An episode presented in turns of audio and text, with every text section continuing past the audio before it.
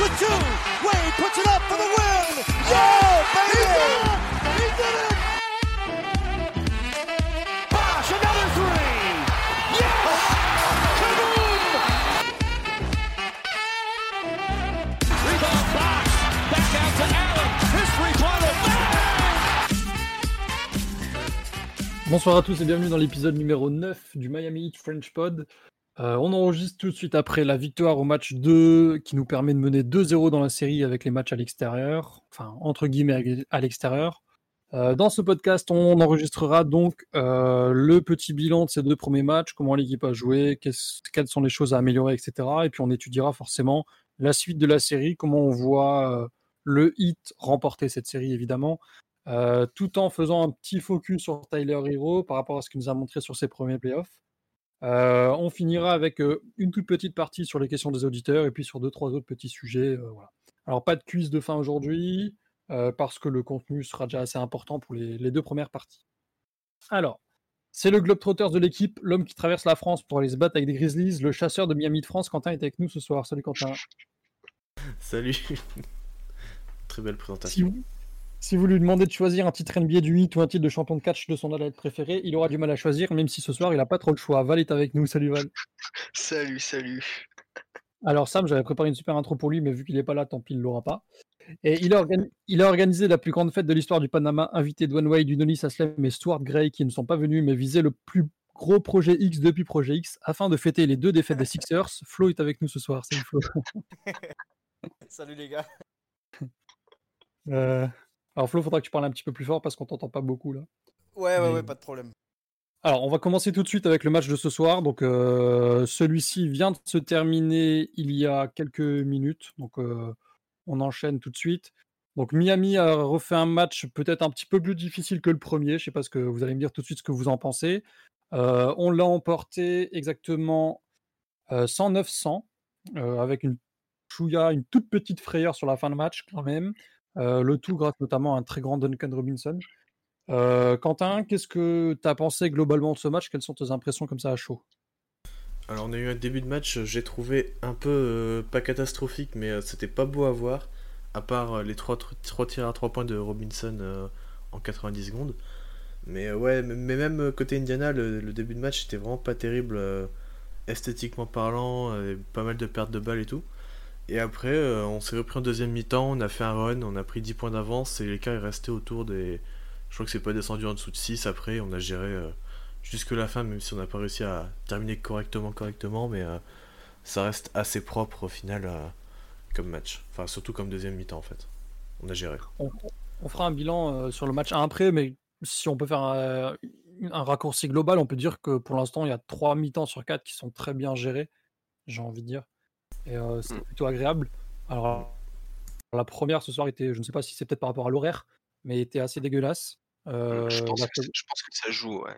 ouais, joue dans l'après-midi. Ouais, c'est clair. Et puis pourtant, euh, là, la deuxième mi-temps, on a, on a plutôt déroulé, donc c'était bien.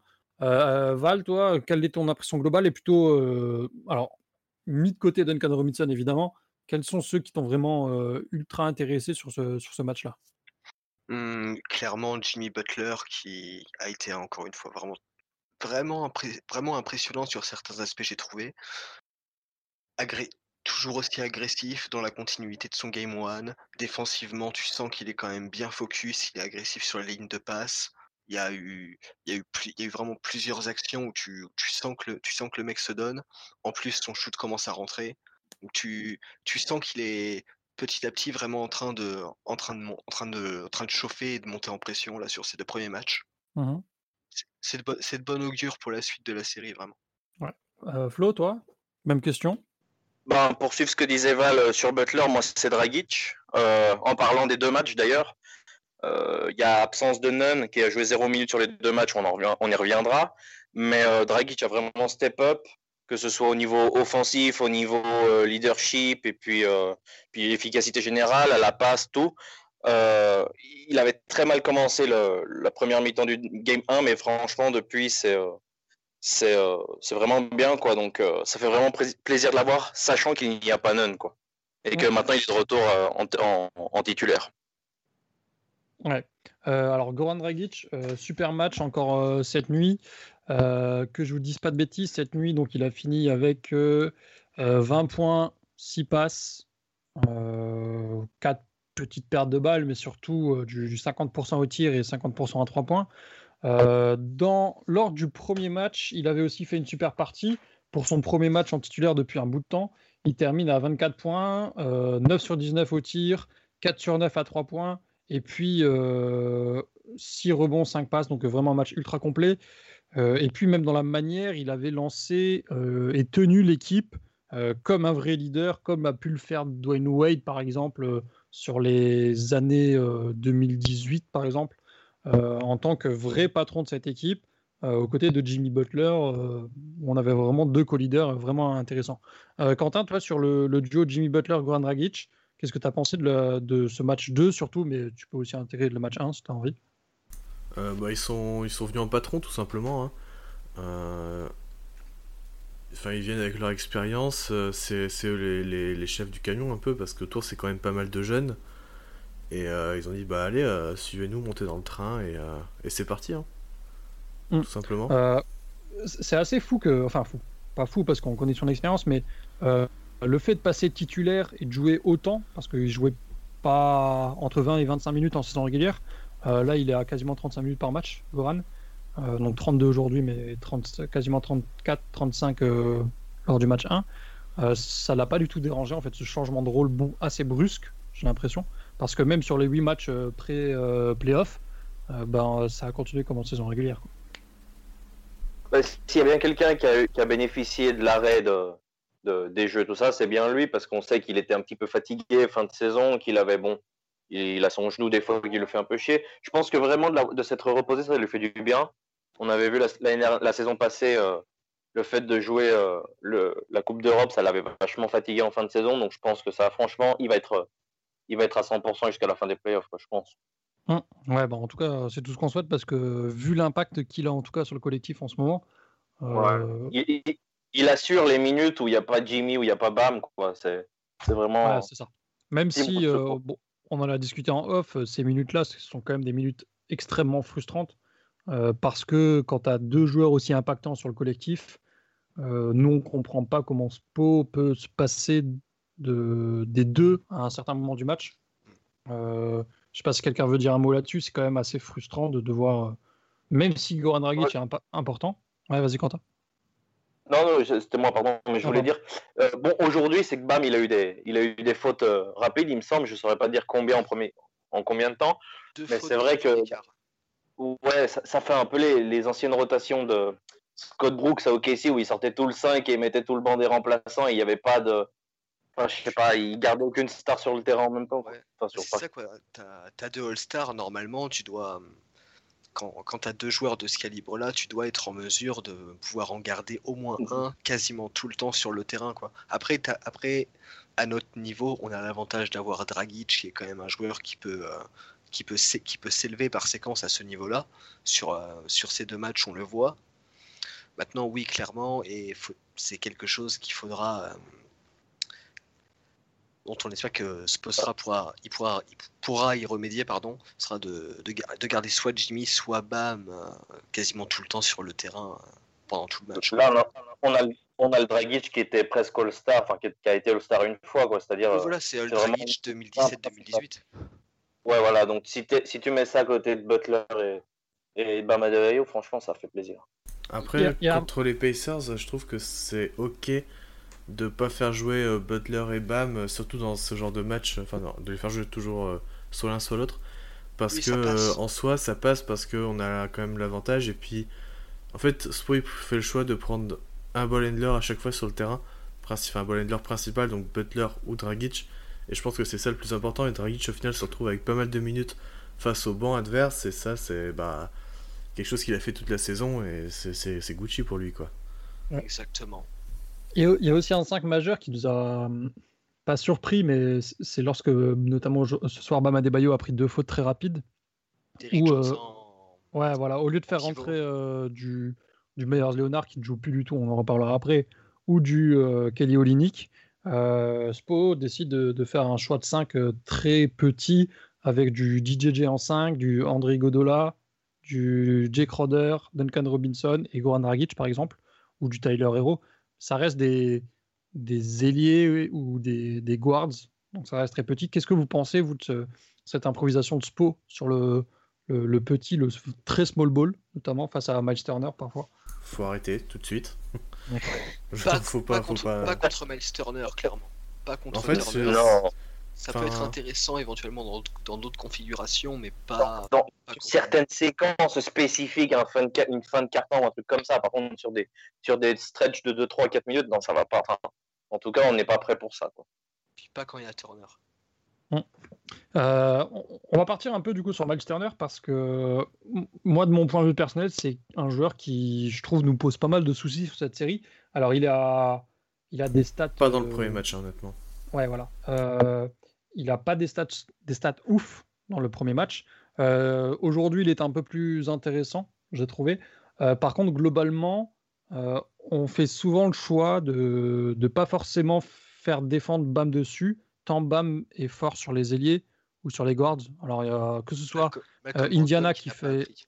Ouais, que ce soit Indiana qui force le switch ou Spo qui décide de, de- de lancer du, du BAM sur les, les ailiers adverses.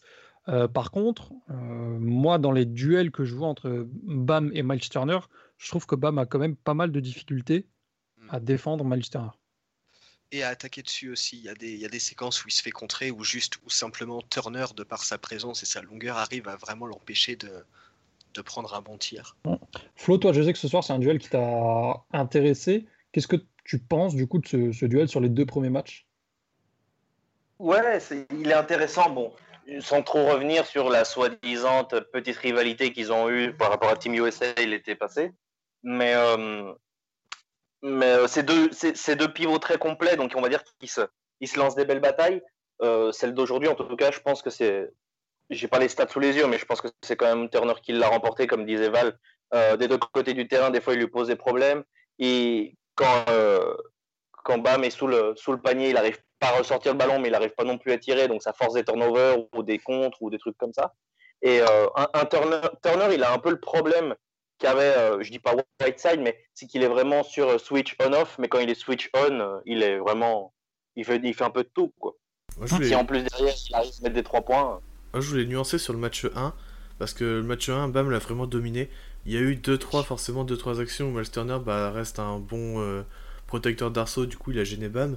Mais euh, en fait, Bam, dès qu'il a pu faire son jab step et partir, Turner était dans le vent. Et euh, il a pas fait au match 2. Il a pas eu le, je sais pas s'il a pas eu l'occasion, si c'était pas dans le plan de jeu ou quoi. Mais il a pas fait, il a pas été assez agressif. Et c'est pour ça que Turner l'a dominé. Ouais.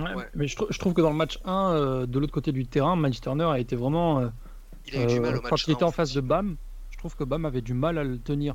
Bah, je trouve pas, hein. Il finit. Attends, enfin, c'est peut-être, Il je fait me pas un trompe peut-être, hein, mais euh, Il fait pas un bon Non, match offensif. offensivement, Turner, il était dégueulasse, hein, match 1, je trouve.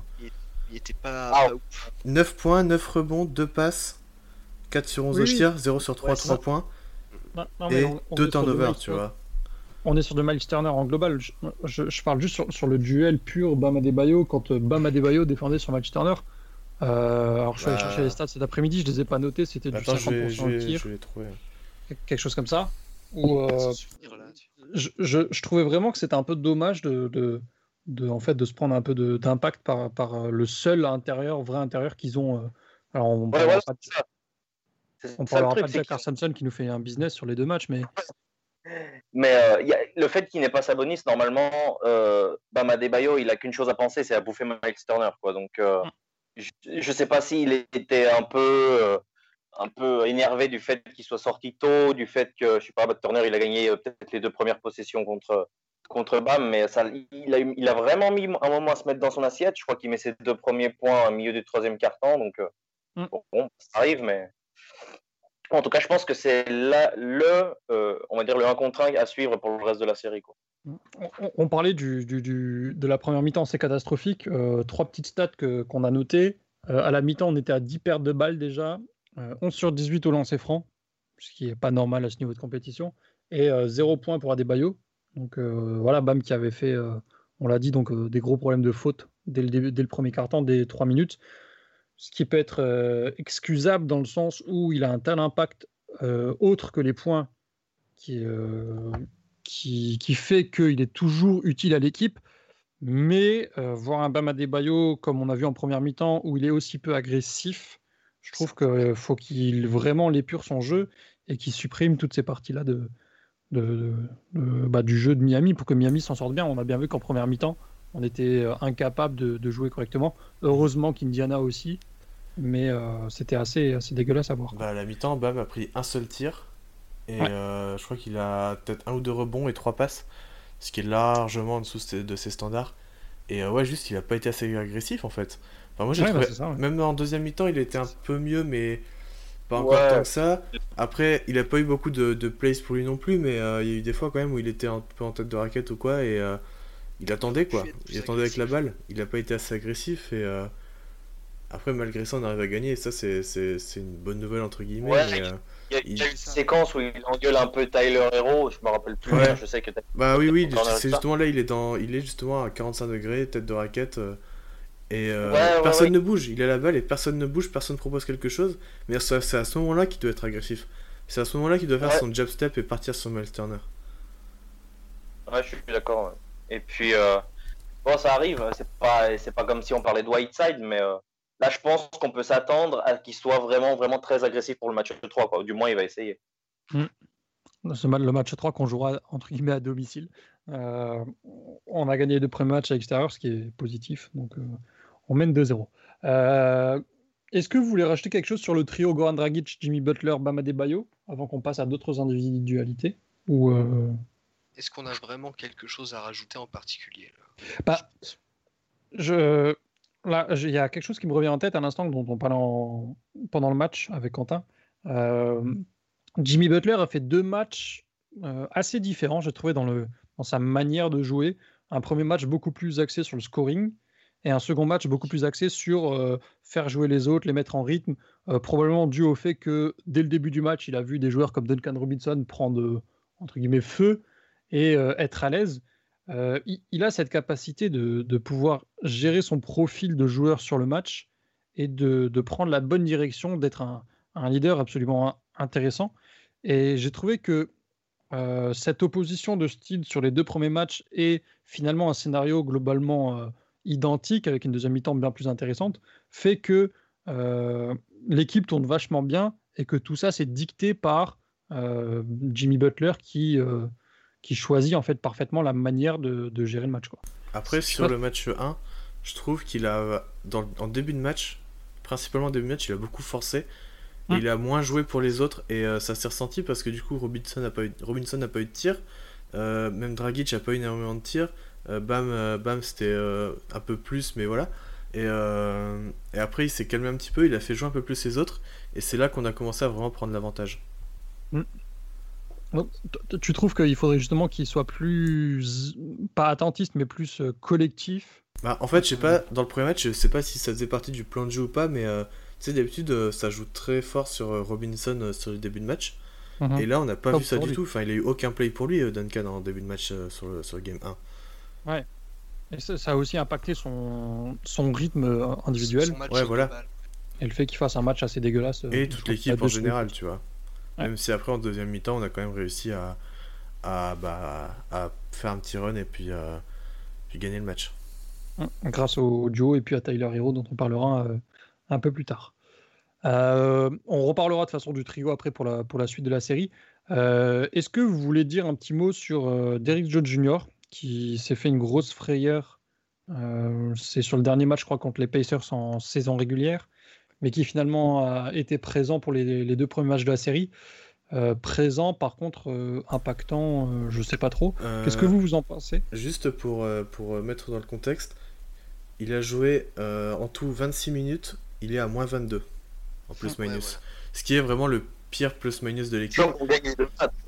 Par exemple, euh, sur, euh, le, sur le match d'aujourd'hui, seul Tyler est en négatif et il a moins 1. Et sur le premier match, euh, je vais pouvoir te trouver ça rapidement. Sur le premier match, c'est le seul en négatif. Après, pour essayer de sauver l'indéfendable, il a aussi cette, ce côté négatif où, quand justement on joue petit et qu'on se fait défoncer, c'est lui qui en fait a ce ratio négatif. Malheureusement, il a pas, c'est pas lui qui choisit de jouer en 5. Ouais, ouais, Euh, je suis, je suis assez d'accord. Mais le Mais problème, je- c'est que sa défense a pas non plus été bonne. Enfin, Voilà, il y a tout, tout con un play tout à l'heure sur le game 2 où il saute sur une fan de TJ Warren, mais il, enfin, c'est pas un petit saut, c'est vraiment il saute comme un bleu. Et euh, peut-être TJ Warren va marquer derrière au layup. Et ça, Mm. c'est le genre de truc que tu peux plus te permettre à ce niveau-là de la compétition. Et euh, en attaque, il est un non-facteur parce que bah, habituellement, ce qu'il sait faire très bien, c'est les cuts, il le fait très très bien. Là, il n'y a aucun cut de proposé, je sais pas si c'est dans le système ou dans le, dans le plan de jeu ou quoi, mais il n'y a aucun cut. Il attend derrière la ligne à 3 points, et vu qu'il tire pas à 3 points, bah, il attire pas les défenses vers lui, et euh, bah, juste la défense se resserre sur euh, les porteurs de balles, Targic, Butler, Hero, qui euh, vont lui passer, mais les... Enfin, quand t'es Indiana, tu t'inquiètes pas de Derrick Jones Jr. à 3 points. Il en a mis un au match 1, mais euh, il tire 27% sur la saison, donc tu vas pas t'en inquiéter. Il en met un, bah tant pis, c'est le jeu, ça, enfin voilà. Mais euh, il, il ratera les deux, les deux ou trois suivants, quoi. Hmm, Val? Oui, il a, Quentin a très bien, a très bien résumé les choses. Euh, il- malg- malgré ça, il, mal- malgré ça, il se, il se bat quand même un petit peu, mais tu sens, tu sens pour le moment que c'est encore un petit peu compliqué pour lui. Ouais. Hum, Et il a un Il est un peu un rôle de joueur. Ouais, ouais. C'est faut, faut espérer qu'il reprenne un petit peu de rythme là pour euh, dans la dans la suite de la série parce que là pour l'instant il a pour l'instant il a très peu joué en plus euh, comme Quentin le soulignait. Là c'est 13 minutes ce soir. Faut faut voir faut voir peut- Là il y a eu l'exp- là il y a- en plus il y a eu l'expérience en 5, faut voir comment est-ce que ça se passe au game 3 en es- en espérant, je pense qu'on le voit pas qu'on le voit pas en- qu'on le voit pas en pivot cette fois. Peut-être qu'on le voit plus avec un peut-être qu'on voit le plus en 4 avec un Olinik en 5 éventuellement. Essayer de le mettre dans de. et Essayer déjà de le mettre dans de meilleures dispositions et de maximiser un peu plus ses forces, à mon sens. Est-ce que vous pensez pas que c'est le seul joueur qui a été impacté négativement par les arrivées euh, de février? Ah si, complètement. Oui, Ah, Totalement. Complètement. En fait, c'était à espérer, quoi, on va dire. En fait, Iguodala et Crowder sont pas forcément meilleurs que lui en défense, mais sont pas moins bons. Et Crowder t'amène du shoot, Iguodala t'amène euh, du ball Plus de handling et, du, du QI basket tout simplement et une expérience de ouf. Donc euh, à partir de ce moment-là, de ce moment-là, bah il est perdant en fait. Mhm. Et tu vois, je me demande si on serait pas mieux à faire jouer Solomon Hill. Qui, Solomon certes, Hill, il a eu des séquences pas inintéressantes du tout, hein, déjà. En fait, des je trouve Games. pas forcément dégueu en défense. Après, euh, avec Miami- depuis qu'il a Miami, il tire à 29% à 3 points alors qu'il était à 38 avec Memphis. Donc ça, c'est un peu problématique, mais euh, à voir, tu vois. Enfin, moi, je serais pas contre l'idée de faire jouer Solomon Hill plutôt que Derrick Jones. Ça se tente. Ouais, ça peut se comprendre. Il n'y a pas de surprise. Après, euh, est-ce que Solomon il est pas 12e homme de la rotation? Ouais, si, pas- si, mais en fait, pour moi, c'est c'est un petit, c'est pas un gros risque en fait. Ouais, bien sûr. Et tu perdras pas, tu perdras pas grand chose en fait à le faire jouer plutôt que, que Derrick Jones. C'est des facteurs qui, qui, qui ne t'apportent pas beaucoup de, de variables. Euh, pour en, en- en revenir sur, euh, sur des, petites, euh, des petits facteurs X, qu'est-ce que vous avez pensé du banc sur ces deux premiers matchs? Parce que mm, il y a eu un énorme changement avec le, le- le retour de Goran Dragic dans le 5. Euh, alors, on a un Tyler Hero qui score pas mal.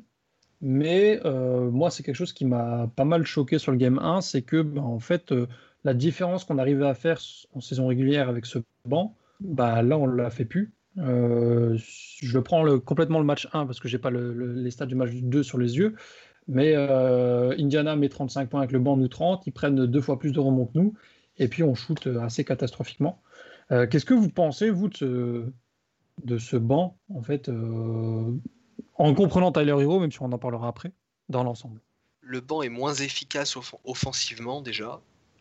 Tyler étant le, seul vrai, euh, vrai créateur offensif euh, avec euh, Dragic qui passe dans le 5. Maintenant, on, a quand même, on a quand même un avantage, c'est Iguodala qui, qui a que ce, que ce soit que ce soit avec avec les joueurs du banc ou quand il ou quand il s'intègre avec, quand il s'intègre avec les titulaires pardon il fait, quand, même de vraies différences, notamment sur le plan, défensif. Donc ça, c'est très intéressant. Euh, en comparaison avec le banc d'Indiana, le banc d'Indiana nous avait vraiment bien emmerdé sur le, premier match. Ils se sont un peu plus calmés sur le, Game 2 hier soir. Le duo Samson-Holiday, quand même, hein, aucun des deux euh, n'a marqué plus de 10 points, donc c'est un Ouais, mais J'ai envie de te dire, on prend. je suis désolé, je te coupe, euh, Val, mais moi, ça me, ça me fout hors de moi de me prendre euh, 8 points ou 10 points par euh, Jack Ah. Ah, je suis, je suis d'accord aussi quand je, le, quand je le vois prendre ses, prendre ses mid-range et euh, je- même, même juste les petits lay-ups qu'il va prendre, c'est très, c'est très très, c'est très très, c'est très très emmerdant. Sur le game one, déjà, on avait vu que ça les, que ça les maintenait vraiment dans le match euh, sur plusieurs périodes.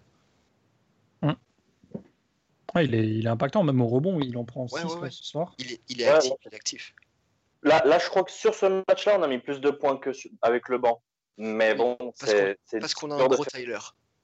Ouais, parce qu'on a un gros Tyler qui est d'ailleurs euh, la même chose sur le premier match. Mais c'est vrai que le banc, c'est vrai que tu passes, tu passes Dragic, qui est un candidat au sixième homme de l'année. Enfin, plus maintenant, mais on va dire, il, était, il doit être 4-5e. Tu le passes titulaire, ok, mais le truc, c'est que tu n'as pas l'apport de Nunn qui, que lui, il avait en titulaire, maintenant tu l'as plus sur le banc. Bon, en fait, on a coupé une tête, et on a coupé une tête d'un mec qui marque quoi, euh, 16 points par match. Donc, euh, ça se sent, il y, a forcément, il y a forcément un endroit où ça va se sentir. Après, c'est aussi ça, les playoffs, c'est aussi euh, le fait de réduire ta rotation parce que on joue globalement quand on est au complet avec une rotation à 10 ou 11 joueurs, là on passe à 9. Mhm. Donc forcément, bah, l'apport de ton banc baisse. hein. Je trouve que Spo, il a des rotations élargies parce qu'on a un effectif assez profond. Et on- encore là-dessus, on a de la chance, mais c'est vrai que c'est vrai que c'est les playoffs. Hein, demande à Myers Leonard, c'est un peu pareil. Il y a pas. Ouais, c'est- comme. L'excuse, c'est les playoffs. Ouais, voilà. Après, Quentin, moi je suis, je suis complètement d'accord avec toi. Les rotations euh, ralentissent, mais en fait, moi ce qui me pose problème, c'est pas que le, le banc euh, apporte moins parce que du coup il a moins de minutes, c'est que les bancs adverses euh, soient meilleurs. Euh, Enfin, je, parle, je parle globalement du match 1, parce que le match 2, c'était pas le cas. Ils mettent 12 points de moins que nous. Mais euh, voilà, que de, de se faire impacter par le banc comme ça adverse au premier match, moi ça m'a quand même posé souci. Quoi. Après, c'est un seul match. hein.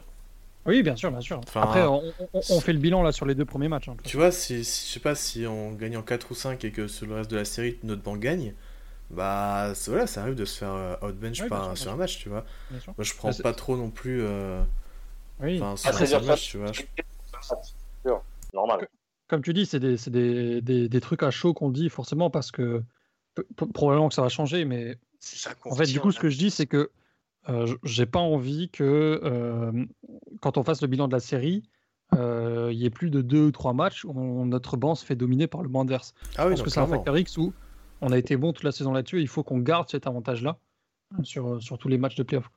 Ah oui, non, c'est sûr, je suis d'accord avec ça. Juste que pour l'instant, euh, il y a eu un match où le banc s'est fait euh, outscore, et puis euh, c'est tout, on verra, on, enfin, on verra la suite. Faut- Enfin, c'est un peu dur de juger sur, euh, sur si peu de matchs, quoi, je trouve. Oui, bien sûr. Hein. Ça Et tout, c'est des- tout ça en ayant un Tyler Hero vraiment bon. Faudrait pas qu'il ait trop de mauvais matchs lui, parce que sinon vraiment, vraiment, on n'aura aucun apport offensif du, du banc, à moins, qu'on ait un all-unique game. C'est Mais- ça, parce que Olinik est encore un peu trop en courant alternatif actuellement. euh, au- Alors, on, on, scoring. on en aura besoin au prochain, tour contre Orlando, on aura besoin. Ouais, contre Orlando. Si... prochain tour, si euh, le Magic arrive à, taper les, Bucks. Euh, on va tout doucement glisser vers Tyler Hero, justement, parce qu'on est en train d'en parler. Euh, Qu'est-ce que vous avez pensé de, de son premier match? On va partir d'abord sur le match 1, avant de revenir sur celui de ce soir. Match 1 où il a été absolument impressionnant dans plusieurs domaines du jeu. Euh, Quentin, qu'est-ce que toi tu as pensé de- d'un point de vue offensif pour l'instant? On va rester sur, sur la catégorie Euh, offensive. son premier match offensivement, il est très propre, à part le 1 sur 5 à 3 points. Mais Ouais. globalement, euh, il y, a, il y a quoi Il y a combien de pertes de balles? Il y a zéro perte de balles? Non, attends, je me trompe de Euh, ligne il y en a 2. deux. Il y en a Euh, deux. deux, pardon. Ah oui, deux. Mais euh, globalement, c'est assez propre. T'as t'as- il amène- t'amène 15 points avec 3 rebonds, 4 passes. Et euh, surtout, il t'amène euh, cette, euh, cette dimension un peu où t'as besoin d'un- t'as forcément besoin d'un troisième ball handler. Et il le fait très bien. Ce qu'il fait aussi, c'est qu'il attaque beaucoup plus le panier qu'avant. Il va chercher des fautes. Là, par exemple, il tire 4 lancers francs sur le, sur le match 1. Chose qui, je sais pas, il doit être à 2 en moyenne sur la, sur la saison. Et euh, il réussit des layups très compliqués en plus. Mhm. Euh, moi sur le deuxième match, mais euh, moi sur le deuxième euh, match, mais sur le premier, c'était impressionnant. Pour- Pour appuyer ça, Quentin, euh, avant de te laisser continuer, j'avais vu une stat passer euh, juste avant le début des playoffs euh, qui montrait que sur le, toute la saison régulière, excepté les 8 dans la bulle, il était aux alentours de 35-40%, euh, ou 40%, je ne sais plus, au cercle. Enfin, quelque chose de très faible. Et depuis la reprise, euh, donc les 8 matchs de la bulle, il était avec plus de 20 tentatives, donc quand même un, petit échantillon euh, euh, intéressant. Il était à quasiment 80% au cercle. euh, ce qui montre, malgré la faible quantité de matchs, euh, une progression quand même assez intéressante au cercle. Et c'est, enfin, ça prouve un peu ce. Voilà, les 80%, bon, ils vont pas rester euh, très longtemps. Oui, hein, bien sûr, mais, c'est normal. hein, Un gars comme ça qui a 80% au cercle, euh, c'est c'est hallucinant. Donc, euh, il va pas le rester très longtemps. Mais ouais, ça montre une belle progression sur, euh, bah, sur sa finition et sur le fait qu'il veuille, euh, être plus complet euh, globalement pour scorer. Quoi. Il, il utilise son, il, il utilise son agressivité euh, en allant au panier, ajouté à, à- à ses qualités de playmaker et sa, et sa, vite, sa vitesse pour, prendre pour prendre les décisions. Tu sens qu'il est vraiment capable par séquence de faire de vraies différences. Ouais, il y a encore, ça- des- il y a encore quelques moments. Il y a encore quelques moments où il part en pick and roll et puis en fait il sait pas trop quoi faire. Mais euh, ça c'est normal, euh, enfin euh, faut pas oublier qu'il a que 20 ans et que c'est un Il rookie. est encore en apprentissage. Mais euh, il, il- il a déjà de- une très bonne vision et tu sais les passes à l'opposé dans le corner et tout ça, il les a ouais, déjà il- et Il les fait à une vitesse. ouais et franchement c'est c'est assez impressionnant euh, son, son évolution au cours de la saison. Même la créativité au niveau des passes, les bounce passes ou les, les, les boulettes de passe et tout ça, il les fait vachement bien. Enfin, déjà, il les essaye et puis il les réussit. Quoi. Ah bah, il y en a il- quelques exemples. Il a un putain de flow Euh, tout simplement. Ouais, voilà, exactement, c'est ça. C'est J'ai regardé les deux matchs avec mon père, mon père qui n'y connaît absolument rien. Il a dit le petit rookie là, il s'est énormément amélioré quoi, parce que tu le vois vachement plus, parce que c'est plus, c'est pas qu'un seul shooter, c'est c'est du, enfin, il a fait deux trois couilles en, en défense, mais à part ça, franchement, il y a, il y a de l'amé- de l'amélioration sur tous les tous les aspects du jeu. Euh, il met d'ailleurs euh, cette nuit, enfin ce soir, 6 de ses 15 points dans le dernier quart-temps. Euh, à mon avis, c'était pas loin d'être euh, la, le même, euh, la même chose sur, sur le premier match. Il a quand même un, un impact en fin de match euh, où, voilà, on va pas être vulgaire, mais il pose une partie du corps masculine sur le parquet. Euh, il, a ce caractère pour un rookie où tu n'as pas l'impression qu'en fait c'est ses premiers playoffs. Et ça, c'est quelque chose de, d'assez agréable. Je sais pas ce que vous vous en pensez, mais c'est, il a un caractère qui est, qui est vraiment Miami. Quoi. Bah, on dirait qu'il on dirait qu'il a déjà 4-5 années de NBA dans les, dans les pattes. C'est ça. C'est ça. Les mecs de, Fi- de Five Reasons Sports disaient que c'est, ce n'est plus un, ce n'est plus un rookie d'ores et déjà en fait. Il Mm. est, il est pour ainsi dire déjà, déjà dans sa deuxième saison et tu sens qu'il a, que à son niveau, ça- il a déjà passé un cap en fait. On, on s'était rendu compte qu'il avait confiance en lui et tout ça, mais il arrive vraiment à mettre cette confiance en, en progression en basket. Quoi. Je veux dire, c'est Ça pas, pas que de dans la son jeu. Ouais, voilà, c'est ça. C'est, euh, c'est, euh, tu sens qu'il adhère vachement au système. Tu, il a vraiment l'air de s'épanouir, quoi, en fait. Et puis, euh, Il a confiance en lui et, le, et les autres lui font confiance également. Donc tu vois, ça se. voilà, c'est ça. Ça La se chose fascinante, c'est que plusieurs fois, on a vu de, du Goran ou du Jimmy Butler donner la balle à, à Tyler Hero, lui dire bah, écoute, euh, lance l'action, etc. Ça. Et ça, c'est c'est une preuve pour un, un jeune de 20 ans, euh, quand surtout tu as des, des joueurs avec une telle expérience à côté, qui est extrêmement euh, précieuse. Et, euh, et puis, je pense que. euh, alors, c'est une question que je voulais vous poser tout à l'heure, mais euh, est-ce que vous pensez que dans la suite de la série, des playoffs, etc., on va rester sur un 5 majeur et Goran Dragic, ou que Tyler Hero va peut-être récupérer cette place et Goran rejouer avec le banc? On peut peut-être voir ça sur un match ou deux, mais je pense quand même qu'en majorité, on aura Dragic en meneur, en meneur titulaire, parce que mine de rien, Mhm. ça marche quand même plus, ça marche quand même plutôt bien jusqu'à maintenant, et je vois plus Spolstra faire confiance à faire confiance aux, aux joueurs expérimentés, au moins ne, serait- Ouais. au moins ne serait-ce que que pour débuter. Pour, il a il a plus de certitude actuellement avec avec Goran. Donc il- et puis tant que ça marche, il va continuer comme ça, je pense. Oui, voilà, c'est ça, c'est que ça marche. euh, il a pas de raison de changer de 5 pour l'instant. Non, c'est pas son style en plus. Ouais, clairement Ouais, pas. c'est hein. On lui reproche assez de, de, de trop rester sur ses, sur ses idées euh, du côté de, de 8. Après, il faut Euh, voir comment Tyler, Tyler se comporte aussi. hein. Si, Ty- si Tyler, au fil de la série, continue vraiment à, à, ste- à step up, on peut, on, on peut avoir, on peut avoir une petite surprise euh, en fin de série ou au, pre- ou au prochain tour éventuellement. Euh, Ouais, je, je suis pas allé récupérer les statistiques, euh, je j'ai pas pris le temps de le faire.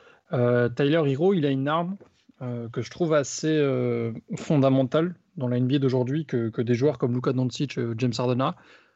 Pardon, c'est le, step back, qu'il soit à 3 points ou à mi-distance. Moi, il y a plusieurs actions que j'ai vues dans ces deux premiers matchs où il fait mine d'aller au cercle et finalement step back que ce soit à 45 degrés ou voire en tête de raquette, pour prendre le shoot. Euh, alors, j'ai pas son efficacité, mais c'est des shoots dont je suis heureux qu'il qu'il prenne l'initiative. Et je trouve que euh, s'il arrive à développer euh, de manière efficace cette arme, ça peut être vraiment un attaquant quasi d'élite en NBA. Et euh, je sais pas ce que vous, si vous avez quelques actions en tête ou un avis sur ce, shoot en particulier. Mais euh, voilà, moi, c'est quelque chose qui m'apporte beaucoup. Qu'est-ce que vous en pensez, vous? Alors, pas sur ce shoot en particulier pour moi. ce- de base- moi, je m'attends. Quand tu as commencé, je m'attendais à ce que tu parles de son flotteur, euh, Mm. qui, C'est pareil, qui- ouais. qui est aussi un, un, un shoot qu'il a, qu'il a, conti- qu'il a continué à développer. Et ça, en plus de son, de son agressivité, de sa réussite au lay-up, plus les, les petits step back qu'il prend et son adresse à trois points en général qui est, qui est juste très haute, Et au lancer tu- et au lancer également, tu sens qu'il est vraiment en train de d'approcher le d'approcher le profil du score complet. Et euh, oui, oui, clairement, s'il peut s'il peut continuer comme ça, s'il peut continuer à être efficace avec ces shoots là, il va il va pouvoir rapidement faire de faire encore plus de différence euh, offensivement et avoir un, un impact encore plus grand qui, que celui qu'il n'a déjà. D'autant plus que son côté playmaker est vraiment en train de se développer. Aussi, Euh, ouais. on, on en discutait beaucoup en off entre nous. Euh, sa capacité à avoir des, des passes à l'opposé et de, de gérer le tempo et tout ça est vraiment déjà intéressante pour quelqu'un de 20 ans. Donc, euh, d'un point de vue offensif, c'est quand même euh, extrêmement intéressant. D'un point de vue défensif, je sais pas si. Pardon, vas-y. Euh, pardon, c'était pas très développé à l'université, quoi. C'est, je veux dire, on parle d'un truc qui s'est fait cette saison parce que à l'université, on voyait vraiment pas ça, quoi. Donc, tu, quand c'est comme ça, c'est un peu comme avec Bam, on sait pas où est son plafond, quoi. si tu demandes à Calipari de développer des jeunes, bref, ce ce sont des choses qui. Qui- voilà. Euh, est-ce, que vous, voulez- est-ce, que, est-ce que vous voulez parler un peu de son côté défensif ou c'est quelque chose euh, qu'on attend de voir encore pour juger? Bah Il y, a eu honnêtement, euh, il y a eu des choses inté- il y a eu des choses intéressantes par séquence. pour l'instant ça va. Hein. Quentin?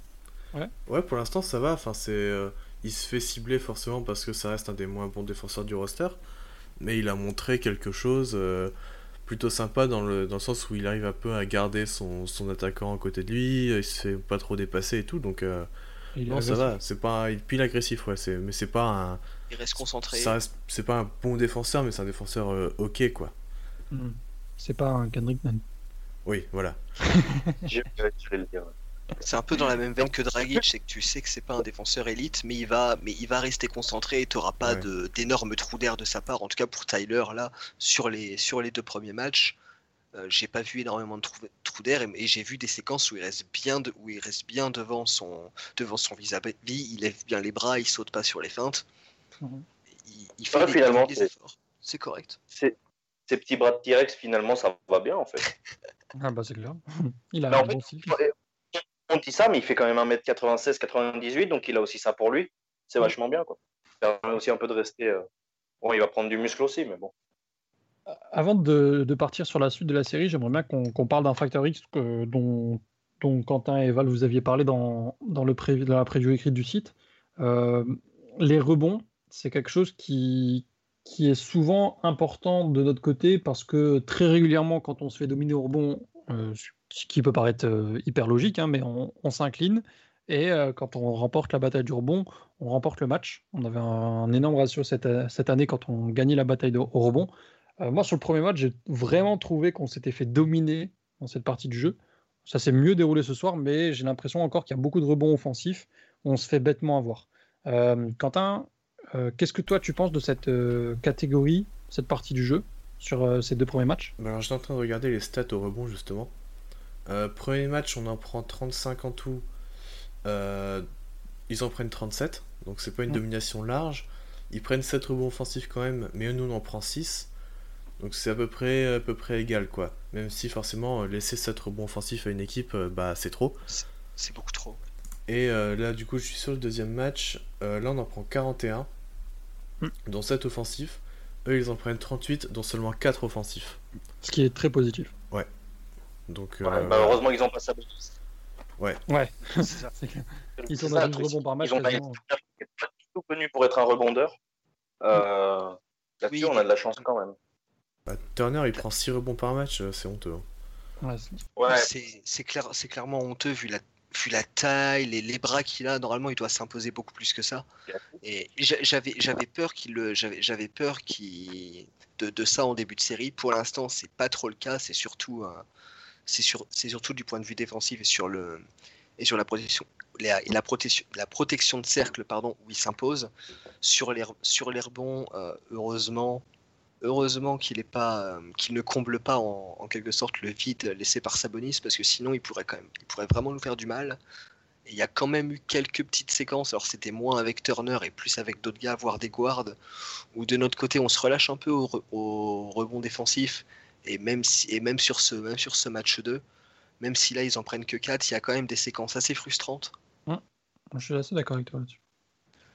Donc euh, après, après les Pacers ont aussi ces petites, euh, ces petites séquences-là où justement eux se relâchent et nous on en profite. Donc il y a, il y a ce- il cette équivalence qu'on retrouve en fait à la fois dans les stats et tu le constates, euh, et tu le constates également quand tu regardes le match. Maintenant de notre côté, faudrait qu'on, faudrait vraiment qu'on resserre un petit peu la vis au rebond défensif. Juste ne, tant qu'ils ont, tant qu'ils ont pas leur pivot qui vient faire des, qui vient faire des chantiers énormes au rebond offensif, il faut que nous on en profite et qu'on et qu'on lock, qu'on lock cet aspect du jeu. Le fait qu'il n'y ait pas de rebondeur attitré dans les deux équipes, en tout cas, ça permet, enfin, ça permet, dans les, en bien et en mal, que tout le monde ait des rebonds. Je veux dire, tu regardes, il y a plein de guards qui ont 7-8 rebonds, Jimmy, Ouais, ouais, ouais. Holiday. Donc, euh, c'est un Sur peu le- pile ou face, c'est un peu. euh, Sur le match 2, Crowder a 8 rebonds, Butler en a 7, Ouais, Tyler-. Tyler qui est super actif, il en a 5 aussi. Ouais, c'est un peu, ouais, c'est un peu du bowling, quoi. Ça, c'est bien résumé, je trouve. Mais euh, à l'opposé, on a, on a un autre domaine où, où le match 2 s'est un peu moins bien passé par rapport au match 1 où je, je nous ai trouvé vraiment intéressant, c'est le nombre de turnovers. On en a beaucoup provoqué du côté de- d'Indiana, euh, qui nous ont offert beaucoup d'attaques en transition. On a été très efficace dessus. La première Euh, mi-temps, là, sur le match 2. Ouais, on était assez. euh, je sais plus, on était à combien? 10, je crois, euh, sur la, à 10 première à- mi-temps. Ouais, mi-temps, 10 ouais. à la mi-temps. Alors qu'on en avait 9 au premier match. Donc, euh, domaine assez frustrant. Euh, Est-ce que vous pensez que ça peut être quelque chose de, de fondamental pour la suite de la série de, Justement d'être agressif sur les porteurs de balles? Ou vous pensez que le, le facteur rebond peut être plus, plus important? Euh, je dirais plus, euh, plus les turnovers quand même. Parce que l'équipe, ne, bon, c'est- je pense que c'est le cas pour toutes les équipes. Une équipe ne se porte jamais aussi bien que quand ils font pas de turnover. Ça, c'est un peu la loi du basket, c'est normal. Mais, euh, mais euh, j'ai pas trop, je t'avoue j'ai pas trop fait gaffe pourquoi ils ont, ils ont tellement fait de rebonds. Je sais pas si c'était les, les défenseurs d'Indiana, parce que je sais qu'après le premier temps mort, Macmillan, il a vraiment tout changé et il a réussi à, à resserrer un peu les, les espaces et tout ça. Mais, euh, mais euh, quand tu as 10, 10 turnovers à la mi-temps alors que tu en as eu 9 le match d'avant, c'est qu'il y a forcément quelque chose qui a changé. Quand tu as un avis euh, là-dessus ou pas forcément Bah, Miami est une équipe qui perd beaucoup de ballons depuis le début de la saison, donc je suis pas si étonné que ça qu'on en perde euh, pas mal. Euh, et puis c'est aussi euh, la marque des équipes qui font tourner beaucoup le ballon. hein, C'est euh, plus t'as de passes, plus t'as de chances de, de, de perdre de balles. Mm. Mais euh, C'est ouais, c'est en fait faut réussir à les limiter, mais il faut surtout réussir à revenir en défense derrière, parce qu'Indiana est très bon en transition, donc euh, faut réussir, faut réussir à limiter ça. On, on a vu d'ailleurs euh, au moins deux, j'en ai deux en tête, euh, très très beaux mouvements de balle ce soir. Oui. Euh, il y a eu deux, trois belles, superbes actions. euh, voilà, on vous les raconte pas. Si, si vous nous écoutez, vous avez probablement vu le match à heure française. Sinon, bah, regardez-le. Et euh, c'était vraiment assez agréable de voir, euh, de voir des, de tels mouvements sur, sur 24 euh, quasiment secondes en tout. Ouais, est-ce que, vous voulez rejeter quelque chose sur, sur l'ensemble des matchs? On dira pas, notamment dans les, dans les profondeurs des, des, des tirs pris, où Indiana prend beaucoup de tirs à mi-distance, etc., où on arrive à les tenir. Est-ce que vous avez d'autres, euh, d'autres sujets, d'autres notions à, à avoir envie de, d'analyser avant qu'on passe à la suite de la série? Ouais, moi je voulais revenir un peu sur le cas d'Eric Jones, parce que du coup j'ai regardé des stats, Ouais. et euh, bon vraiment c'est catastrophique. hein. Ah. Euh, alors c'est forcément c'est des quand même pour préciser c'est quand même des petits euh, des petits échantillons. On est sur deux matchs, on n'est pas sur sur 10, 15, 20 matchs. Donc euh, ça ça peut encore changer mais euh, quand Derrick Jones Jr est sur le parquet, on a un net rating donc la différence entre le, l'offensive rating et le defensive rating de moins 47 et quand il est pas sur le parquet, on est à plus 31. Ouais, c- Ça reflète ce que, ce que dit déjà un petit peu le, le plus Minus sur ses deux premiers matchs. Voilà. il, il a aucun impact positif pour l'instant. Et euh, donc j'ai regardé les line-up aussi. Euh, Dis-moi que je suis pas viré dans le truc, c'est bon. Euh, la line-up, donc euh, les line-up où il est en poste 5, donc euh, les... bon, c'est pareil, c'est un très petit échantillon. Donc euh, la line-up avec le plus de minutes où il est en 5, c'est avec Butler, Crowder, Robinson et Hero. Le plus-minus c'est à moins 4,5. Avec Igodala, Butler. non, attends, je me trompe de ligne. Euh, avec, pardon, Dragic, Butler, Crowder et Robinson, il est à moins 3. Et euh, j'en avais une dernière, je sais plus où elle est, je l'ai perdue, je crois. Ah non, elle est là. Avec Igodala, Dragic, Robinson et Hero, elle est à moins 4. Le plus-minus. Donc, Ouais. euh, c'est qu'à à chaque fois. euh, Comment? Est-ce que c'est plutôt lui ou est-ce que c'est plutôt son rôle aussi? Bah, je pense que c'est c'est- enfin, c'est un mélange des deux parce que son rôle, c'est pas, c'est pas le sien, ça a jamais été le sien. Et, euh, ou à moins que Spo passe, fasse passer ça en positionless basketball où euh, chacun peut jouer un peu, enfin, chacun euh, a un rôle plutôt qu'un poste. Mais euh, il y a aussi n'a le pas- fait n'a que pas les bah, outils pour jouer comme ça. lui, il a, il a pas montré une défense exceptionnelle et il a pas été un facteur en attaque. Tu vois, sur les line-up, Ouais. il est quand même avec Robinson et Hero, Crowder, des, des mecs qui shootent et qui, qui espacent un peu le terrain, mais voilà, pour l'instant, c'est en, tout- en tout cas, c'est Est-ce qu'il y a pas. trop de l'utiliser comme suisse alors que c'est un mec unidimensionnel quoi Ouais, voilà. Enfin, pour l'instant, c'est pas pas rassurant pour l'équipe. Pour, enfin, c'est juste pas rassurant en fait pour lui et pour l'équipe. Puis tout simplement, il n'est pas habitué à ce rôle-là. J'ai- Moi, j'ai pas souvenir en saison régulière d'avoir vu beaucoup de séquences avec Derrick Jones en 5. Non, J'ai surtout, j'ai Mais il y en a surtout- pas. j'ai surtout, voilà, c'est, Uh-huh. voilà, c'est, j'osais pas le dire, mais c'est, je le pensais fortement. C'est, il y, en a, il y en a pas eu de la saison. Donc c'est un, c'est un rôle euh, non, non seulement c'est pas le sien de base, mais on l'a déjà pas habitué. C'est quelque chose de complètement nouveau pour lui.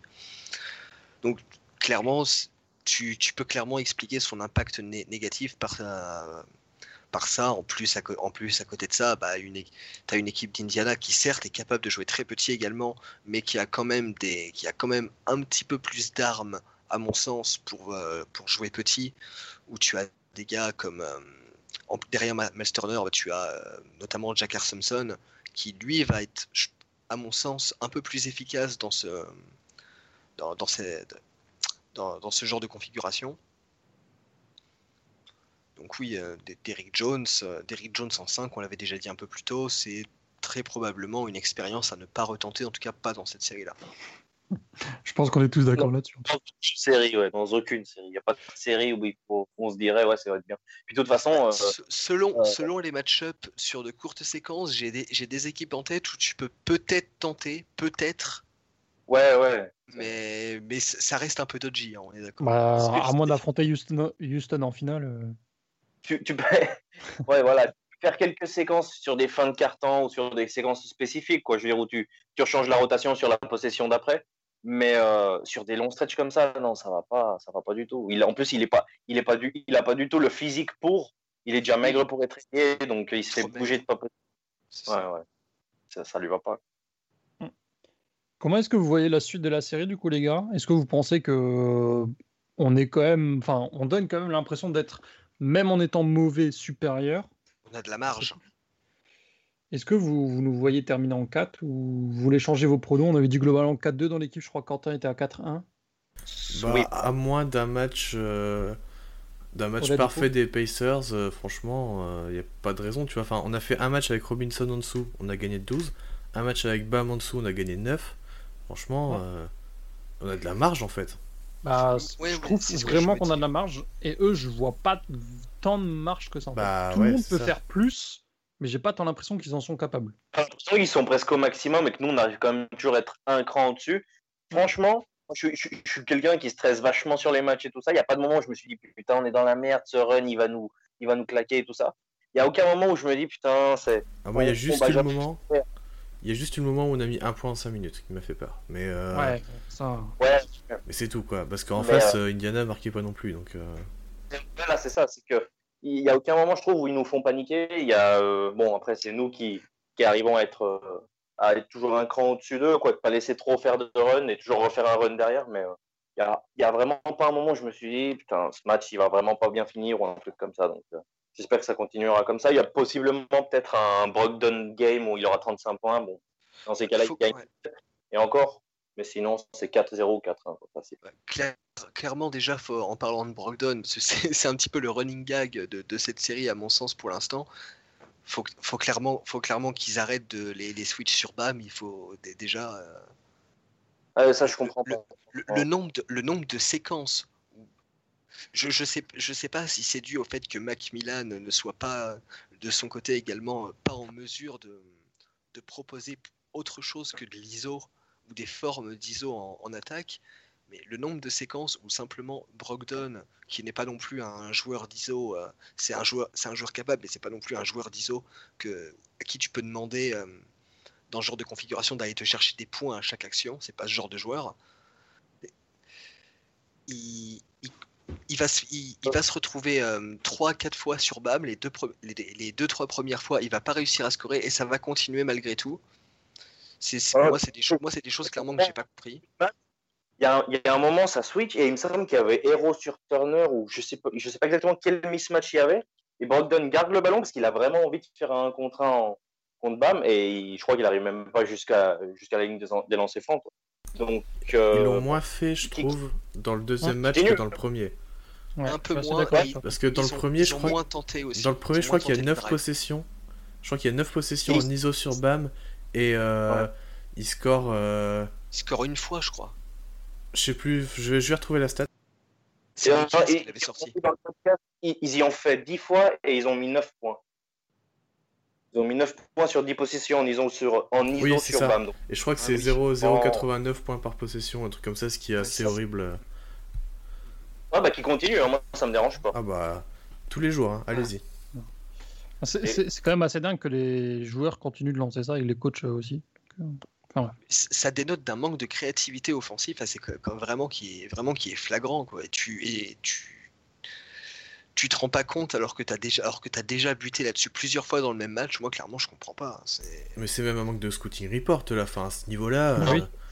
Tu peux pas te dire, ah, ah pire, ouais, le pire c'est que tu mismatch. le vois, tu le constates en fait. Mm. C'est pas de la mal, c'est pas de la malchance ou c'est pas les c'est pas les joueurs de c'est pas Brogdon qui est en manque de réussite. C'est tu vois clairement que Bam en fait et on, on l'a dit suffisamment de fois, c'est ce n'est pas une mismatch quoi. Ce n'est juste pas une mismatch et ils le comprennent pas. Ah, C'était justement une des premières possessions de ce match, parce que justement, tu parlais de ça, Val. C'est, euh, donc, il y, a, il y a ce switch, il y a, Brogdon, il y a euh, Adebayo qui se retrouve sur Brogdon, et donc forcément, sur quasiment tous les cas, ça crée une autre mismatch, mais je sais plus si Mhm. c'était Hero qui était sur un grand, ou si c'était Olinik qui était sur genre un petit Holiday ou un truc comme ça, et ils en Ça profitent. chez- T'as as des séquences avec, avec Turner qui va se retrouver avec un, un, un joueur plus petit et il va pas forcément être cherché non plus.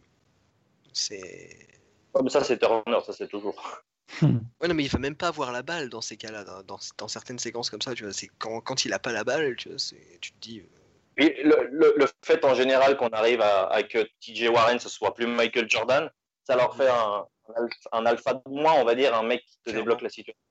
Il prend vraiment pas le jeu à son, enfin le match à son compte, donc euh, Il est Donc, beaucoup euh, plus comme- sur courant alternatif. c'est ça. Tant mieux. Euh, du coup, prono, quatre, euh, est-ce que vous pensez que ça se termine en sweep Parce que euh, du coup, on n'enregistrera pas de nouveau podcast euh, d'ici la fin de la série. Ah, moi je 4-1 continue, je continue Ah. sur le. Sweep, tu continues, euh, Flo? Ouais, ouais, ouais, sweep. Val? Moi, j'étais parti sur 4-2 de base. Euh, clairement, visible, clairement, de ce qu'on voit, j'ai surestimé un petit peu ces Pacers-là. Je vais rester sur 4-1 quand même, parce que, ce que sur ce que j'ai vu sur ce match 2 me fait dire que les Pacers sont potentiellement capables de monter un peu plus en régime. Euh, déjà, au vu de leur réussite à 3 points, qui est vraiment pas folle, ils do- doivent quand même pouvoir faire un peu mieux. En plus, il y a des choix de tir qui sont, qui sont quand même, euh, sur ce dernier match, qui ont été assez dégueulasses. Mhm. Pour moi, je, je pense quand même, je pense vraiment qu'ils peuvent faire mieux. Euh, Oladipo a été un peu plus intéressant sur ce game 2. À voir si lui aussi monte un- continue de monter un peu en régime. Parce qu'il a ça- quasiment pas joué au gamin. hein. On a Ouais, puis là, mine de rien, il a, là, mine de rien, il a 22 points, il a 8 sur 8 au lancer. C'est, il a, il a pas été très efficace au tir, mais il a été agressif. Donc c'est quand même, Après- c'est, c'est quand même intéressant par moment. Comme par moment, il a l'air tellement lent, Oladipo, et par moment, il te sort un, il te sort un, un, un deux- un double step ou je sais pas quoi.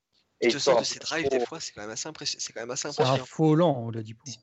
ouais, et puis sur des, sur des trucs en transition, tu vois Olini qui le dépasse. Quoi, donc, euh, Mm. des moments Ouais, ça, c'est ça.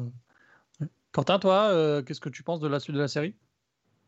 Bon, si ça continue comme ça, ça va finir en sweep, mais euh, bon, ouais, on aura bien un Pacers game à un moment euh, dans la série, je pense.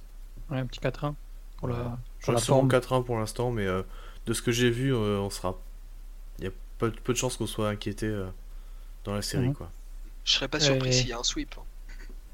Et du coup, D'ailleurs, euh, êtes- petite stat euh, assez, euh, assez rigolote. Euh, Jimmy Butler a joué 9 fois contre les Pacers depuis euh, 2017. Euh, deux fois avec Minnesota, deux fois avec Philly et 5 fois avec Miami. Euh, les Hmm. Pacers sont en 0-9. Ah. Voilà. Ça va finir en 0-11. hein. Bah, on espère. hein. Ouais, ouais.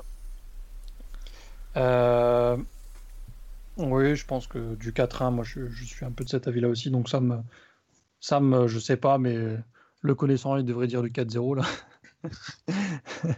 je pense. Je Euh, lui dirais même euh, in 3, puis euh, ouais, c'est clair. Boucle ça. Il dirait, il dirait qu'ils peuvent abandonner tout de suite. Ce sera pareil. Enfin, bref. Et vous pensez qu'on va jouer euh, qui? Orlando ou Milwaukee? C'est un truc de ouf qu'on puisse se poser la question, mais euh, euh, Faut pas ça rappelle un peu comme l'année dernière, j'imagine, pour, pour Brooklyn et euh, Ouais. Brooklyn et Orlando qui avaient gagné les Game 1 l'année dernière. C'est ça. Euh, J'espère pour les Bucks qui en plus euh, Isaac, donc euh, s'ils en reperdent un, Milwaukee quand même, même s'ils gagnent 4-2, hein, c'est pas très, c'est pas très bonne C'est pas ouf, mais bon. Comme tu l'as dit en off, Lo, si Orlando peut fatiguer Milwaukee, ça peut nous arranger. C'est ça. Euh, Est-ce que vous. Alors, on, a fait Tyler Hero assez rapidement, on voulait en faire un petit focus. Est-ce que vous voulez rajouter des choses sur Tyler? Ou on peut passer aux questions? On peut avancer, je pense. hein. Je pense qu'on a tout dit sur lui, ouais. Euh, Alors, Continue, c'est parfait. ouais, qui continue, exactement. Euh, alors, Zer nous demandait, tiens, on, on va rester là-dessus. Qu'est-ce qui lui manque à Tyler Hero pour être titulaire? Un départ de Dragic? Hmm, un peu plus, un peu plus de, de régularité, de maturité, je dirais. Je- Et parce que il, il a, il a déjà, il a déjà quasiment tous les outils en fait. Donc euh, Mhm. clairement, faut qu'il faut, faut, faut qu'il arrive à se polir un peu plus. Et plus, il et plus il va, plus il sera poli et plus il aura, il aura de chance d'être titulaire. Parce qu'on, comme on le voit, Dragic de toute façon. Et euh, alors sur sur ces playoffs, on le risque de le voir souvent titulaire. Et euh, mais de toute façon, on est quasiment à, ce- à ce stade, on est quasiment sûr de le re-signer au moins pour une année de plus. Ah bah là, oui. À Pour ma, pour ma part, il n'y avait pas de doute même auparavant, mais c'est- une discussion qui, avait, euh, qui était un peu ressortie.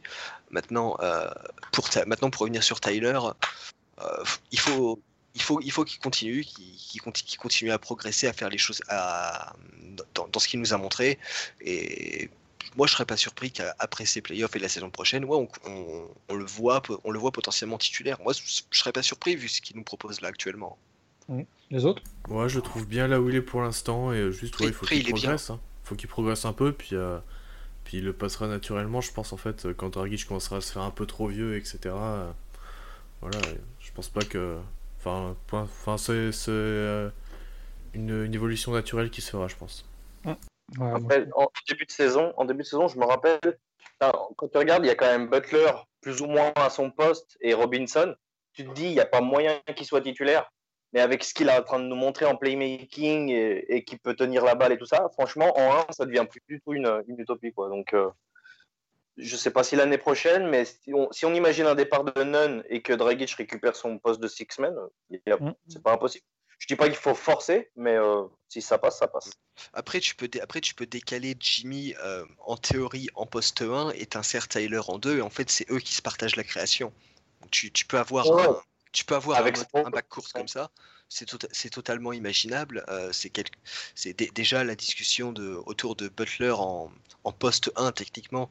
C'est quelque chose qui a été c'est c'est quelque chose qu'on a vraiment constaté sur cette saison. C'est autant il n'est pas vraiment notre poste 1, mais c'est lui, c'est c'est déjà lui le créateur principal. Donc euh, Ouais, quand, quand t'as un, pivot qui peut mener le ballon comme ça, qui peut remonter, qui peut te créer des, des pick and roll et tout ça, là, il y a dessus en fait, tu, tu peux il y a largement assez de création. quoi.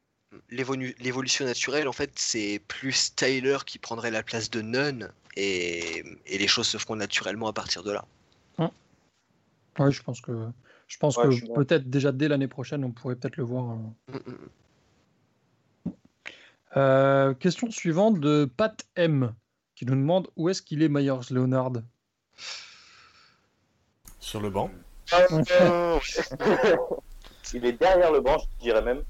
Euh, Il est dans Ouais, le vestiaire, pas- il prépare les confettis et il met l'ambiance, voilà. Il est dans le rayon bière. Ah, Ouais, voilà. Coors Light, il est en train de faire le, il est en train de faire le, le vendeur. Non, je sais pas. C'est quelque chose qui est quand même assez, je dis pas euh, scandaleux, mais surprenant parce que on savait que son rôle allait diminuer. Il y a Olinik qui est en forme, small ball, blablabla. Mais de là à passer à zéro minute, franchement, Ouais. je m'y attendais.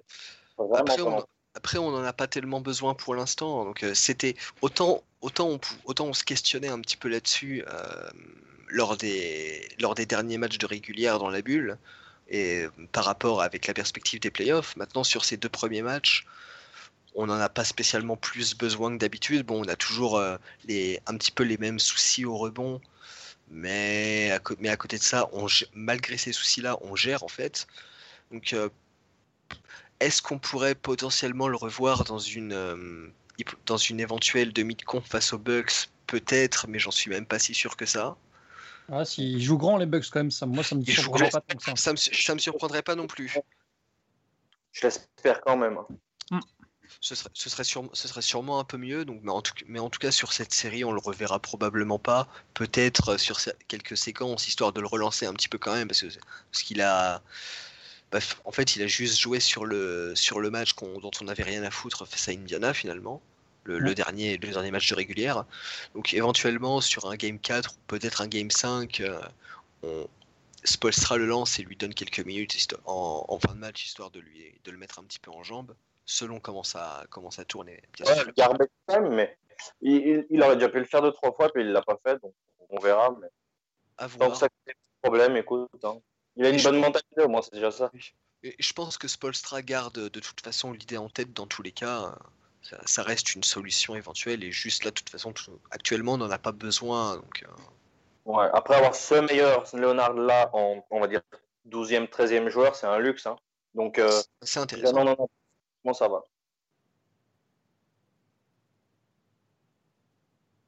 Euh, question numéro 3 de Pokémon Johto, qui est un très bon pseudo. Quels sont pour vous les points positifs et négatifs que l'on peut attendre du coaching de Spo pour ses playoffs? Hmm, Point positif, point négatif. En négatif, peut-être un peu bah, ce qu'on disait tout à l'heure, euh, le fait de pas de, de pas de pas forcément garder euh, Butler ou Bam tout le temps sur le terrain. Ouais, les rotations, quoi, Et les- globalement. ouais, voilà les, Bah, comment, ouais, il, les comment il rotations. gère ses rotations. Et aussi a- le fait de pas prendre de temps mort quand on a pris 8-1 en 4 minutes. Ou Ouais. 9-1 en Ouais. 4 minutes. Après Ouais, un il point en attend. 4 minutes, tu peux pas te permettre de. Enfin, tu dois prendre temps mort quoi. Enfin, il y a un moment, La, l'attaque la n'avance gestion plus. euh. temps morts est un peu douteuse. ouais. En fait, j'ai l'impression que Spo a tellement confiance en ses joueurs que ça en devient trop. En fait, c'est ça, c'est Ouais. ça, c'est qu'il se dit, comme ça, ouais. il se dit c'est c'est quelques séquences où il marque pas, c'est pas grave, ça va aller, ça va aller. Et en fait, euh, tu te en fait, retrouves à scorer minutes. 3 points Mm. en 7 minutes et, euh, et c'est catastrophique quoi. Ouais, surtout on- que normalement, en sortie de temps mort, on a toujours des. On a toujours des. des, des, des- on, se crée des actions assez, assez bien. Ouais, voilà, des bons systèmes, c'est le mot que je cherchais. Donc, il faut pas. Enfin, je suis pas à sa place, mais je veux dire, il faudrait, faut pas trop qu'il attende à faire des temps morts comme ça, parce qu'après, on se prend de ses runs, mais dégueulasses. Et en, en termes de points positifs, Les, Ouais. La réduction de minutes de Kelly pour l'instant, qui a pas été- qui n'a joué que 12 minutes et ouais, il a, il a 25 minutes sur les deux premiers matchs, il n'a pas été, il a pas été incroyable. C'est, on n'a pas, on n'a pas de trop long stretch avec Kelly et c'est quand même quelque chose c'est quelque chose pour moi qui, qui est quand même intéressant. C'est pas un joueur que tu as forcément trop envie d'avoir trop longtemps sur ton terrain parce que courant alternatif, voilà, tout simplement. Mm. Le fait de- super joueur. Le fait de l'avoir sur des petites séquences et mine de rien bah tu l'as sur euh, tu l'as sur 2 3 minutes dans chaque carton, il va quand même il va quand même t'apporter deux trois trucs mais sans non plus trop t'impacter négativement. Et tu, tu vois que sur certains aspects là sur le sur le match euh, sur le match de ce soir autant il score très peu mais il te prend 7 rebonds quand même. Donc il te, il te fait il te fait quelque chose et tu as, ce côté compensation qui fait que mine de rien sur des petites séquences il t'est utile et je pense que c'est le rôle à garder pour lui. je trouve que d'un point de vue offensif, on est vraiment intéressant aussi. Euh, alors c'est sur la lignée de la saison, mais ce qu'on montre de ce côté du terrain, pour moi, c'est c'était presque inattendu et, et inespéré. Donc, Le, euh, le changement qui s'est opéré est vraiment intéressant. ouais, un très bon article d'ailleurs de Nekayas euh, sur, Oui. sur Reason Sport. Allez euh, Ouais, une, tu- une équipe qui fait souvent des cuts, qui va, enfin, on tire énormément à trois points, mais on fait beaucoup de cuts, beaucoup de mouvements de balles, beaucoup de, de drive and kick et de trucs comme ça. Et là-dessus, j'imagine pour les défenses adverses, ça doit être un calvaire. Et on a l'effectif pour, mais Spolstra, a, je pense que c'est son gros point positif, comme tu dis, c'est l'attaque. Donc peut-être euh, en point positif, on peut attendre un peu de, de- plus de solidité défensive, ou des fois on est quand même un peu. Mm. Je trouve que sur certains moments, on est un peu dans, dans le mal. Donc, euh, On a de On très verra. bonnes séquences, mais on est un petit peu, on est encore un petit peu irrégulier. Mais que- par contre, il y a vraiment, il y a, il y a vraiment des séquences où on est vraiment locked in et tu sens qu'on laisse et on laisse vraiment rien passer. Donc à voir si on peut pérenniser ça au fil des playoffs quand même. ce qui est positif, c'est qu'il y a- y, beaucoup de progression. Elle est bonne. Ouais. Mm. Ouais, je pense que c'est la montée en puissance d'Igodala, à mon avis, qui fait énormément de bien aussi. Mm, mm, mm, par rapport à la saison régulière. Euh, vu que c'est un mec qui sait tout faire et qui fait tout bien, euh, bon, et on a l'effectif pour aussi avoir une, avoir une grosse défense. hein. Ouais. Quand- Le duo Butler et Guadala fait de vra- a un vrai impact défensif. T'as Butler qui insuffle, euh, qui insuffle vraiment quelque chose dans l'agressivité et Iguodala fait vraiment de bonnes différences aussi. Bon, Ouais, mais il est intelligent ce mec, il est tellement intelligent. Euh, Yata nous demande quelle destination pour Kendrick Nunn? Euh, Washington? Ouais, Washington, ça- Indiana peut-être. Indiana, Bah, Washington, Houston. vu son niveau, ça va être chaud. hein. Houston. j'avoue. Euh, à ouais, Houston, il va s'éclater. sa, sa valeur, elle est quand même un peu en chute libre depuis quelques temps. Bon, je dis Ouais. ça, ça fait trop. Juste parce que ça fait trois matchs joue pas. Je, mais enfin, je quand vois même. pas comment il pourrait partir là maintenant. Bah après, le truc, c'est que faut pas oublier que ah, juste avant la prise, il a eu le Covid, il a eu des symptômes, donc c'est forcément pas évident de, de se remettre euh, Ouais, de ouais. ça. Et euh, le fait que bah il ait manqué de rythme parce qu'en plus il a raté des matchs pendant la, pendant la régulière, euh, Ça reste un top 3 rookie de l'année. hein. bah ouais. C'est sûr. Et puis bon, ça reste. On a quand même un, un- un bel effectif en backcourt. On a Butler, on a Dragic, on a Hero. Donc euh, il n'y a pas non plus la place pour tout le monde. Après, euh, moi je, je suis convaincu qu'on va avoir du mouvement cet été. Il Et y aura euh, des petits mouvements, je pense aussi. j'ima- j'imagine quasiment Nunn dans toutes les négociations. Donc, euh, enfin dans tous les les, les, les discussions de transfert. Euh, par- pour, pour- en parallèle à ça, on va avoir un tour de draft le 20e. Euh, avec notre salary cap, je vois pas comment on peut le garder, ce tour de draft. Donc, est-ce qu'ils vont commencer à faire des packages non plus tour de draft? C'est pas pas impossible. C'est pas impossible Ouais, ne vois vraiment pas le garder parce qu'en plus, c'est un salaire de 3-4 on va dire 3-4 millions et on n'en veut vraiment pas, à mon avis, d'un jeune de plus. Donc, on verra. Bah, puis son, Euh, son profil reste intéressant quand même, pour pas, à mon sens, pour pas mal d'équipes, dans un rôle de, de, de dynamiteur en sortie de banc. C'est à côté d'un à côté d'un joueur qui peut créer un peu plus et lui euh, Ouais. jouer un peu plus côté de de c'est intéressant. Peut-être Brogdon. Pourquoi pas Pourquoi pas Très très rapidement, euh, Mousse nous demande qu'est-ce que vous en avez pensé de Kendrick Nunn sur les, les 8 matchs de fin de saison régulière Ah ouais, en deux phrases. C'était très compliqué. hein. Je pense que euh, on est tous d'accord là-dessus pour dire que pour le coup, lui, la- l'arrêt lui a fait du mal. hein. Ouais, ouais, ouais. Ouais, vraiment. Euh, tu, si, je, on c'est pas forcément dans l'attitude, mais il y a vraiment un peu de tôt, quoi. Tu le sens moins fringant. Tu, tu sens qu'il a, il a, on va dire qu'il a perdu dans la, il a perdu de, dans sa, Dans la hiérarchie. du- Ouais, puis dans la hiérarchie de, de, de la rotation, quoi. C'est- C'était Mm. quand même un, un top scorer. Maintenant, c'est un peu le mec qui on, on utilise que quand on en a besoin. Donc, euh, je pense que mentalement, il a beaucoup pris un gros coup sur la tête. On verra, on verra ce qu'il en est. Et pour, pour, pour terminer, Mousse nous demande si le Hit a des chances d'aller jusqu'en finale. Est-ce qu'on le dit jusqu'au titre? Euh, Alors, mon cerveau te dira que c'est trop tôt pour juger, et mon cœur te, et mon cœur te dit oui à 200%. Jusqu'au Voilà, titre, c'est un peu ça. C'est le titre En fait, cette année. Ça, le, le truc, c'est qu'on on a déjà un énorme obstacle dès le deuxième tour. C'est ça. Euh, ça. par contre, si on passe cet obstacle. Orlando a un gros obstacle, je sais pas. hein.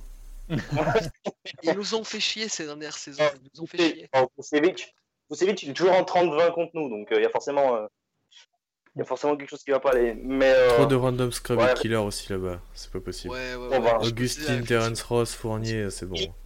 ils les ont tous punis là-bas, de toute façon. Donc, euh, Puis Ouais, ils, sont, ils sont à domicile. hein, euh, Orlando est à domicile. Et-. Non, nous sommes à domicile. Oui, nous aussi. tu me diras, avec les, les, les staffs et les, et les bancs comme ça, il y a plus de, il y a plus de monde qu'à la Moy Center, c'est déjà pas mal. Mais, euh, mais non, pour- pour- Au moins, on plus pas les Let's Go Hit. euh, non, mais pour, pour être sérieux, c'est pas impossible, parce que vu les circonstances, de toute façon, je pense qu'on aura des surprises, même si le niveau est assez élevé. Mais euh, c'est compliqué. On aura de toute façon le gros test contre Milwaukee, et puis d'ici là, on verra. on pourra juger en voyant déjà la, la fin de la, la fin de la série entre Bucks et Magic. Et, euh, ça, ça nous donnera déjà des indications sur nos, sur nos chances éventuelles. En parlant comme ça, on va porter malheur et on va perdre 4-2 contre Indiana, je pense. T'imagines la, la honte. Non, là, on- Ça ferait très très mal. Euh, pour, ter- pour terminer, Quentin et moi, on, on- on a écouté euh, le pod de, de Adrian Wojnarowski. Je sais pas si vous, Flo et Val, vous l'avez écouté. J'ai euh, écouté, euh, par, j'ai écouté par séquence, c'était celui avec Goran. Ouais, avec Goran Dragic. Ah, j'ai pas eu le temps, malheureusement. Alors, globalement, pour faire très court, euh, Quentin, si je me trompe, tu, tu me- tu me coupes. C'est un pod quand même très majoritairement sur l'ensemble de sa carrière, que ce soit en Europe, euh, aux Suns et tout ça. Donc, il y a très peu de, de consistance sur Miami. Euh, sur les 45 minutes, je crois à peu près, il doit y en avoir une dizaine sur Miami. Euh, par contre, il parle un tout petit peu de Jimmy Butler, qu'il considère comme le meilleur coéquipier qu'il ait jamais eu, je crois. Ouais, Et, c'est ce qu'il euh, dit. Ouais, c'est ce qu'il dit. Et il dit que, que, en fait, Jimmy Butler, il faut juste le comprendre, il faut juste accepter le fait que quand il y a quelque chose à dire, il le dit et qu'il faut, voilà, qu'ils sont des professionnels et qu'il faut tout simplement se dire les vérités en face et l'accepter et puis avancer. Chose que certains loups n'ont pas forcément accepté. Et euh, que Spo en plus valide tout ça. Donc voilà. Et euh, moi, il y a la toute dernière phrase du podcast qui m'a assez, euh, assez intéressé, dans le sens où il dit euh, Nous, on n'est pas venu à Orlando pour jouer aux cartes comme le font les autres équipes, pour faire du ping-pong, etc. Nous, on est venu pour gagner. C'est les Hunger Games pour nous. J'ai trouvé ça vachement intéressant de la part de Goran Dragic, qui n'est pas forcément le plus compétiteur de l'équipe. Et euh, ça prouve à quel point l'équipe est absolument focus sur, euh, sur ça. quoi. Ouais, c'est ça, il dit, il dit qu'ils sortent pas, il dit que- qu'ils restent dans leur chambre et puis que bah, qu'ils se préparent pour, pour ces playoffs, quoi. Donc c'est Culture. très très bonne chose, je trouve. Ah ouais. Donc voilà, si, si vous avez le temps, euh, allez l'écouter. C'est toujours intéressant d'avoir des, des petites anecdotes, des petites choses sur la, la- la vie et la carrière de Goran Dragic, euh, que ce soit sur le championnat d'Europe 2017 ou sur euh, le début de sa carrière. Euh, sur ce, les gars, est-ce que vous avez quelque chose à rajouter avant qu'on se quitte Hmm, Bon, je prends pas ça pour un an. je, je pense pas, hein, à part un petit, euh, à part un petit sortez les balais. hein, mais- Ouais, voilà, exactement. On n'oubliera pas de sortir et de couper cette euh, séquence. On se fait sortir On par va- les Pacers. On va payer cher, on va payer cher. Merci à vous trois d'être venus. Merci à tous ceux qui nous écoutent. Euh, N'oubliez pas de, de faire un tour sur, sur le site, sur le Twitter, etc. De, de nous mettre des commentaires si vous avez des choses qui, qui vous plaisent ou qui vous plaisent pas. Ça peut être dans les deux sens. Et puis, on se retrouve euh, probablement pour la preview du second tour, si on y est. Allez, à plus. À bientôt. Ciao, ciao. Salut Salut